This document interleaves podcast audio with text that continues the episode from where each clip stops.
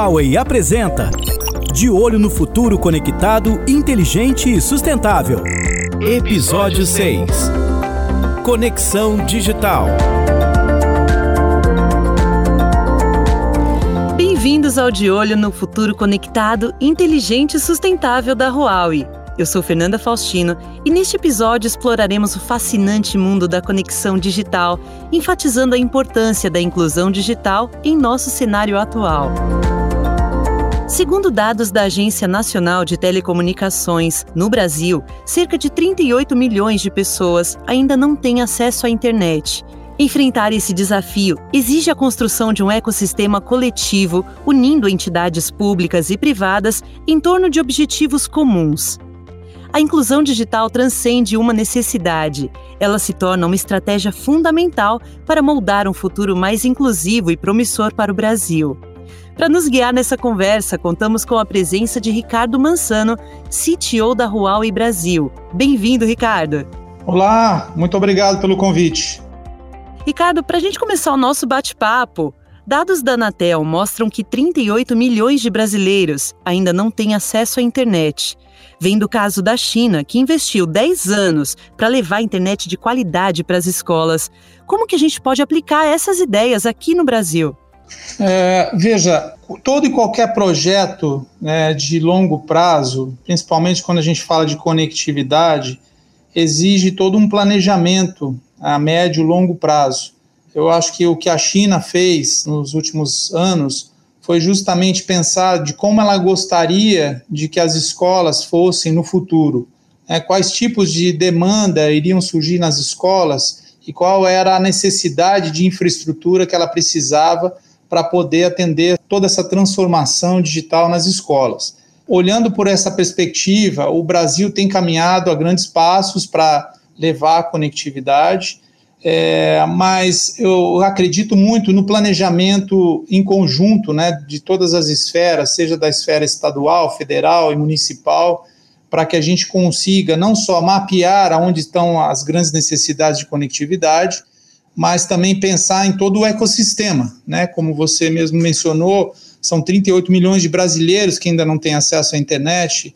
Nós precisamos pensar numa infraestrutura que chegue até essa população, que leve conectividade, e isso obviamente vai transformar todo o ecossistema na região, não só a educação, como saúde, é, serviços de governo e assim por diante. Então, um grande passo, no meu ponto de vista, é um planejamento consistente a longo prazo e, obviamente, é, esse segmento é, do que precisa ser executado em cada um dos passos para alcançar essa, essa evolução.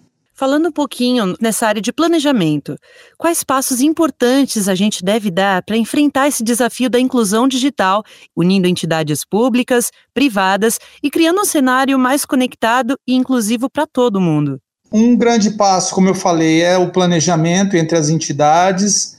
A participação público-privada ela é fundamental, porque muitas vezes, quando uma determinada atitude de um governo leva a conectividade para uma determinada região, obviamente que existem interesses também das empresas privadas de poder usar, né, usufruir de todo essa, esse investimento para o crescimento do seu próprio negócio. Né? Então, eu acho que já existem alguns casos, né, por exemplo, quando a gente constrói rodovias, nas concessões de rodovias, quando a gente constrói os novos aeroportos, eh, sempre tem uma iniciativa público-privada que faz com que leve a infraestrutura para esses serviços. E na conectividade não é diferente. Né? Então, um grande passo é pensar, sim, quando eu levo a conectividade, em quais são as áreas de interesse, tanto da área pública quanto privada, que pode se beneficiar com essa infraestrutura. E a partir daí, é, criar-se novos modelos de negócio para que isso consiga viabilizar é, esse investimento na infraestrutura. Acho que esse é um grande passo, essa união de interesses entre estados e empresas privadas. Você acredita que no futuro próximo a gente consiga aí diminuir esse gap de 38 milhões de pessoas? Acredito sim. Eu acho que o Brasil, com o próprio leilão do 5G e, enfim, ações que o governo vem tomando nos últimos anos, é, propiciam que é, no futuro a gente diminua muito. É, eliminar, eu acredito que isso vai levar um bom tempo. Né? A gente ainda tem muita necessidade de infraestrutura básica Não adianta eu pensar de levar conectividade para alguns lugares onde não existe é, infraestrutura de subsistência, tipo energia elétrica, rodovias, né? Eu ainda não tenho infraestrutura para é, deslocamento das pessoas, para levar comida, para levar, enfim, é, insumos, né? Então, são coisas que têm que caminhar em paralelo. A conectividade é uma delas. Você mencionou o leilão do 5G. Como essas obrigações do leilão do 5G, como a conectividade em estradas e escolas, eles impactam nessa área remota? Impactam muito, né? Quando o leilão do 5G, quando gera essa obrigação de investimento para conectividade, é, isso é o desenvolvimento econômico que está chegando nessas regiões. Eu vou citar um exemplo bem simples, né? Se um comércio de uma região muito remota ela consegue, por exemplo, ter acesso à, à, conectividade, ela consegue fazer as compras, ela consegue pagar os impostos, ela consegue é, estar inteirada de todas as novidades que tem para oferecer mais serviços e mais é, produtos na sua região. Isso acaba atraindo é, mais desenvolvimento, porque quanto mais eu levo conectividade, eu gero interesse das empresas em investirem naquela região e isso acaba cada vez mais levando o desenvolvimento econômico dessas cidades. E obviamente que quando eu desenvolvo, eu gero receita, eu gero maior arrecadação, eu acabo gerando a necessidade de maior e melhor infraestrutura nessas cidades. E aí entra o tema né, de desenvolvimento de cidades mais inteligentes, mais conectadas. Eu começo a ter outros tipos de necessidades para levar para a população, porque a infraestrutura básica, que é a conectividade, passa a coexistir nesse cenário. Né? Então, eu acredito muito nesse, nessa visão. Hoje a gente vive num mundo tão conectado, tão ágil, e ainda tem pessoas que não estão inseridas nisso. Não, com certeza. A gente ainda vive um mundo, é, um analfabetismo digital, né? É, cada vez mais, quando você leva a conectividade, você abre um novo horizonte para as pessoas. Você começa a mostrar muitas pessoas, até por pela situação geográfica do Brasil, né, lugares remotos, onde é de muito difícil deslocamento para ir para os grandes centros, para ter acesso a esse tipo de informações, né? Quando você leva a conectividade, você passa a apresentar como se fosse uma rodovia digital para que as pessoas acabam se nutrindo né, de informações.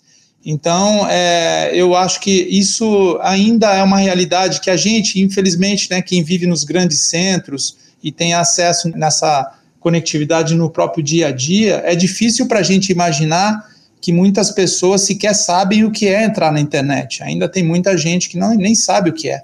É quase como dar uma identidade digital, né? Claro, claro, exatamente.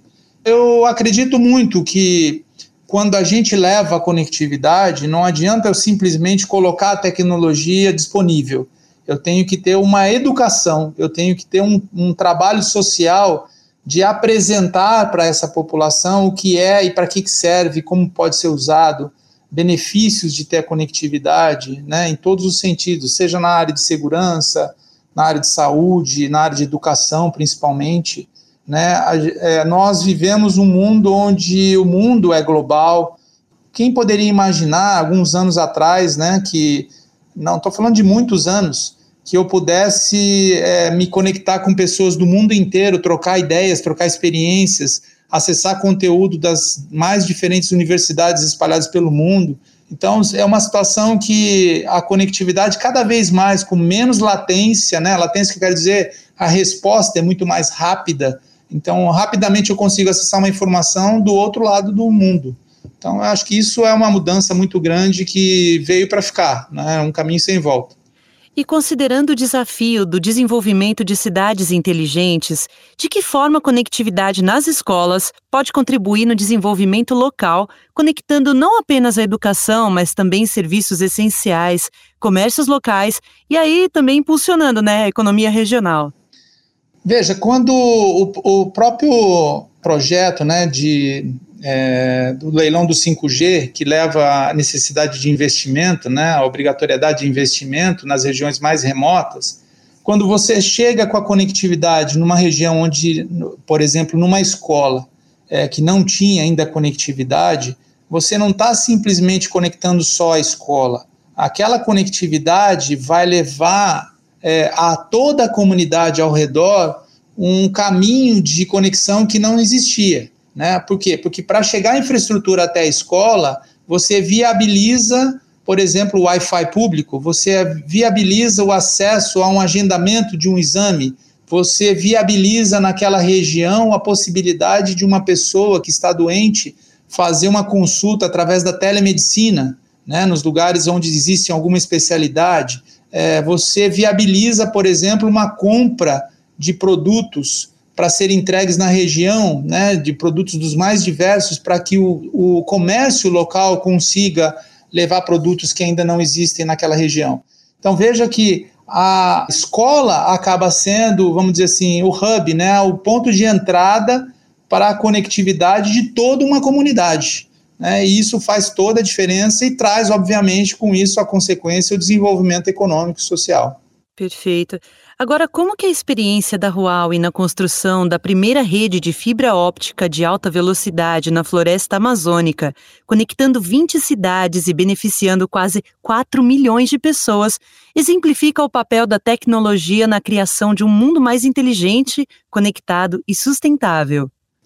Eu acho que o exemplo do, da floresta amazônica é que não existem mais dificuldades e fronteiras. Obviamente que um projeto dessa magnitude é muito mais complexo a implementação, mas ele mostra o quão é possível você conectar regiões é, remotas né, e de, é, vamos dizer assim, de a, aspectos geográficos dos mais é, diferentes possíveis. Né?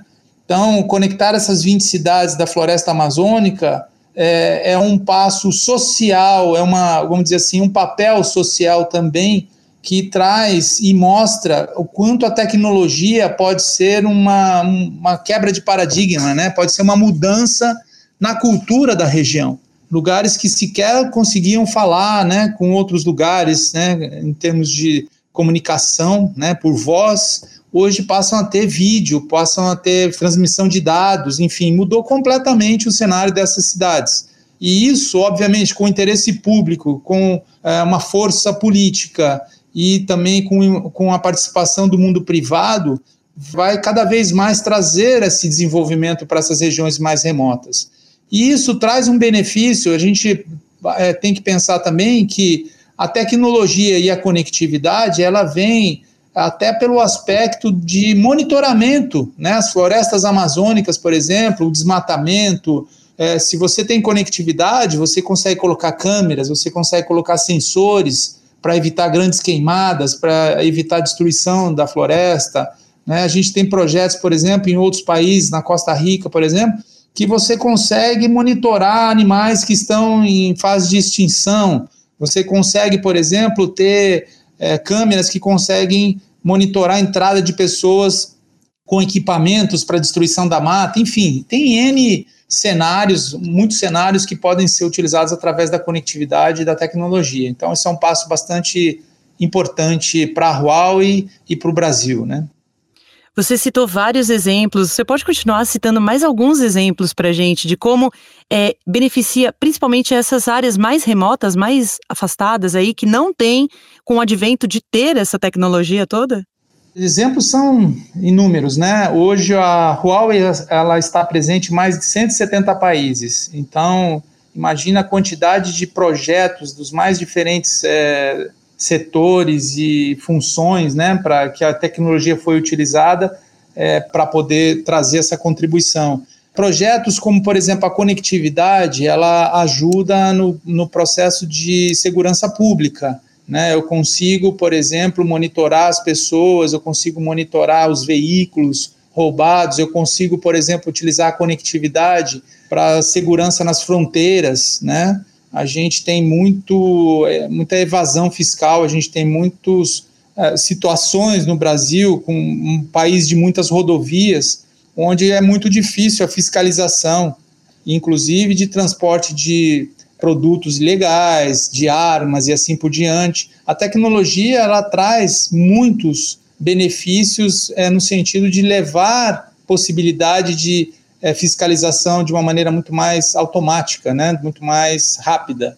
é, nos aeroportos, eu posso usar a tecnologia, inclusive, para é, reconhecimento, é, identificação de pessoas procuradas e assim por diante. É, eu posso utilizar a tecnologia, por exemplo, as fibras, para cercas é, ou para mineração, por exemplo, onde a gente hoje já tem projetos que eu uso em áreas remotas, onde as pessoas são submetidas a um trabalho muito difícil na mineração. Hoje eu consigo, já com a conectividade, ter caminhões autônomos, né, que não necessitam colocar em risco, muitas vezes, os trabalhadores em lugares de alta periculosidade. Então eu consigo fazer totalmente remoto a gestão de todos esses veículos, desses caminhões e assim por diante, escavadeiras. Né? Então, são vários exemplos de, de uso da tecnologia é, em lugares onde muitas vezes eu não consigo, é, de outra forma, né, atender essa, essa demanda. E que acaba tornando a vida de todo mundo melhor, né? Sem dúvida nenhuma. Agora, como que a evolução contínua da conectividade, incluindo o desenvolvimento futuro do 5.5G e do 6G, vai influenciar na concretização do conceito de cidades inteligentes? Bom, o 5.5 ele é já mais, é, vamos dizer assim, uma tecnologia ainda mais disruptiva. A gente falou muito é, do processo do 5G, né? O 5G ainda está muito na nossa visão, mas o 5.5 ele vai realmente revolucionar muito mais né, essas antenas de transmissão, onde eu tenho 5.5, elas passam a ser não somente um elemento de comunicação e transmissão de dados, mas ela passa a ter, ser também um papel de sensoriamento. Por quê? Porque eu consigo, através dessas antenas, controlar todos os dispositivos que estão é, circulando ao redor daquela antena. Então, eu consigo, por exemplo, controlar os veículos, os semáforos, eu consigo controlar os sensores de de poluição, eu consigo controlar. Vou dar um exemplo que eu achei fundamental para exemplificar o 5.5. É, todas as pessoas praticamente andam e circulam com os carros conectados, seja através dos celulares, seja através dos próprios veículos. E essa, essas antenas é, conseguem, por exemplo, detectar se houve um acidente a 300 metros de distância. É, em fração de segundos, ele consegue por exemplo, com serviços que podem ser providos através dessa tecnologia, alertar a todos os veículos que estão conectados naquela região e fazer automaticamente um alerta de desvio, porque tem um acidente na frente. Imagina isso, quanto de é, automação eu passaria a ter com essa tecnologia. Eu consigo, por exemplo, fechar um semáforo que está adiante por um, algum motivo muito grave de um acidente a própria antena automaticamente consegue fazer isso baseado em inteligência artificial, em todos os recursos que rodam, né, ou na nuvem, ou um serviço na nuvem, e eu consigo, então, é como se fosse um, é, um videogame, né, que eu consigo controlar todos os dispositivos através é, da internet das coisas, do IoT, né, para facilitar a, a visão. Por quê? Porque eu tenho uma baixíssima resposta, uma latência muito pequena. Então, cada vez mais eu vou conseguir conectar mais coisas com maior capacidade, com maior rapidez, e é isso que vai mudar completamente quando a gente fala de cidades inteligentes. Com essa tecnologia, vai me permitir muito mais é, serviços né, de conectividade para isso. E o 6G vai tornar isso muito mais rápido? Muito mais. Né? Cada vez a evolução é maior. Obviamente que isso leva tempo, né? A gente fala do 5.5, a gente fala do 6, isso tem toda uma janela né, para ser implementado, para ter todas as soluções adaptadas para esse tipo de comunicação. Né? Então, o 5.5 já é hoje, existe a tecnologia, mas ele não está ainda completamente implementado, ele está começando numa fase de implementação. Então, a gente ainda vai levar alguns anos para a evolução. Né? É engraçado quando a gente fala de evolução, né? Eu lembro até pouco tempo atrás, a gente estava anunciando o 3G. Hoje a gente já está no 5, 5.5 e agora o 6.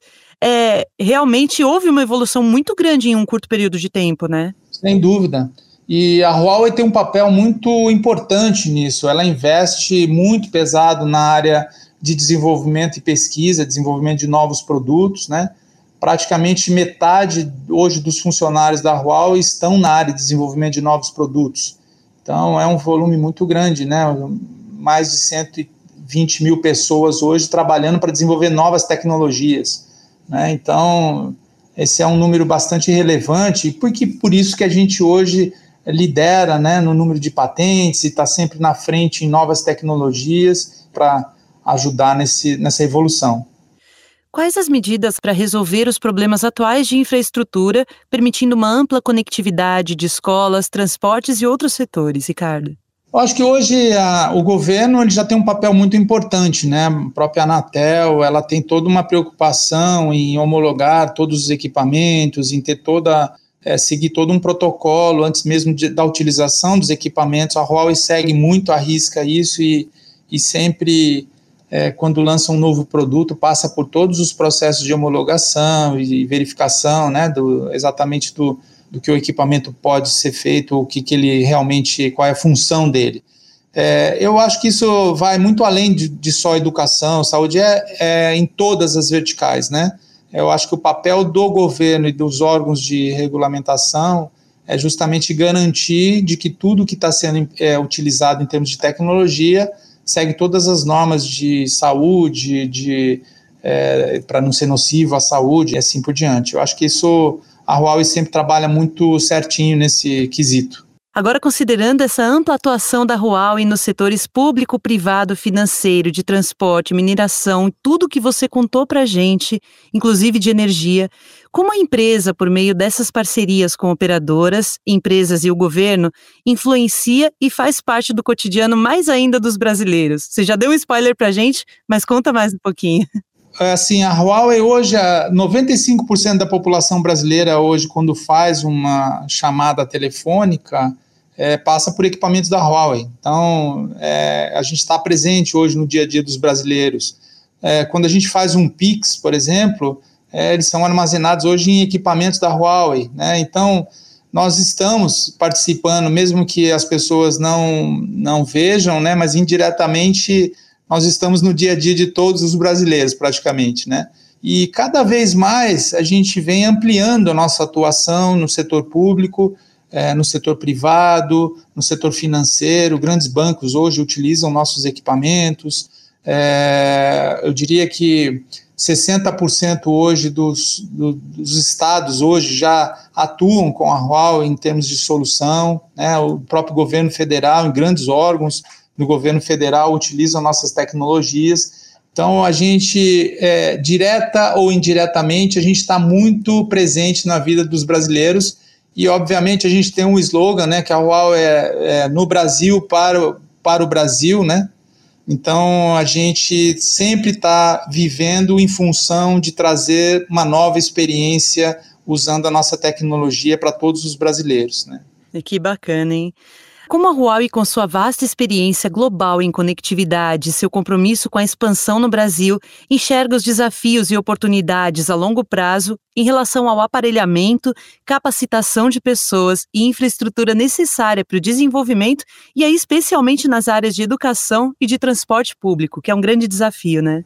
A Huawei, ela não só tem a preocupação, né, frente aos seus clientes de fornecer a melhor tecnologia, como também para que ela seja vista como um conselheiro, um advisor, né, que a gente fala em termos de tecnologia. Como eu mencionei anteriormente, a gente, como nós estamos presentes em mais de 170 países, nós temos uma vasta experiência é, no mundo todo em projetos dos mais variados, seja na área de saúde, educação, transporte, infraestrutura, aeroportos e assim por diante. Então, é, a cada vez que surge uma nova necessidade no Brasil, nós temos é, pessoas qualificadas e que fizeram a implementação, que podem agregar muito valor, não só em ajudar a implementação, mas ajudar no sentido de entender qual é a necessidade e trazer, obviamente, a melhor solução existente. E também uma preocupação muito grande na formação da mão de obra, né, das pessoas qualificadas em tecnologia.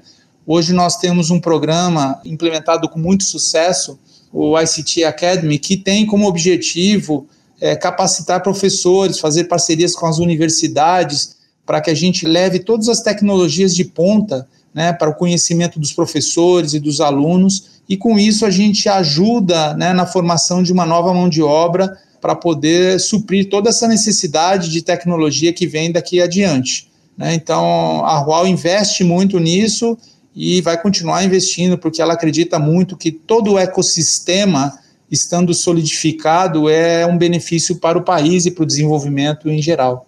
De uma certa forma, está tudo interligado ali, né? Com a educação, as iniciativas, a pesquisa. Sem dúvida, totalmente interligado. Maravilha. Olha, a gente está chegando ao fim do nosso bate-papo de olho no futuro conectado, inteligente sustentável da Huawei. Eu agradeço muito ao nosso convidado Ricardo Mansano, CTO da Huawei Brasil, por compartilhar conosco a sua visão e experiência. Ricardo, muito obrigado, viu? Você quer deixar algum recado aí final para os nossos ouvintes? Imagina, eu que agradeço a oportunidade, estou sempre à disposição. Eu acho que falar em tecnologia, falar em evolução, falar em é, cada vez mais é, a tecnologia faz parte, né, como a gente mesmo conversou aqui, do nosso dia a dia, e essas gerações que estão vindo daqui adiante vão cada vez mais já nascer conectadas, né? Então a gente espera de verdade que cada vez mais a gente diminua no Brasil esse gap, né, de acesso à conectividade e que ela seja usada cada vez mais para o bem, né, para o desenvolvimento das pessoas, para o desenvolvimento da, da economia, da educação, da saúde e assim por diante. Muito obrigado pela oportunidade, agradeço muito aí. Muito obrigada, Ricardo. E se você perdeu os episódios anteriores, eu convido você a explorar a nossa jornada desde o início. Em cada episódio, mergulhamos no universo da conectividade, da inovação e da sustentabilidade. Continue conectado conosco para mais insights e descobertas sobre o futuro. Eu sou Fernanda Faustino e até o próximo episódio. De olho no futuro sustentável, inteligente e conectado. Uma iniciativa Huawei. 25 anos transformando o Brasil e mirando um futuro conectado, inteligente e sustentável.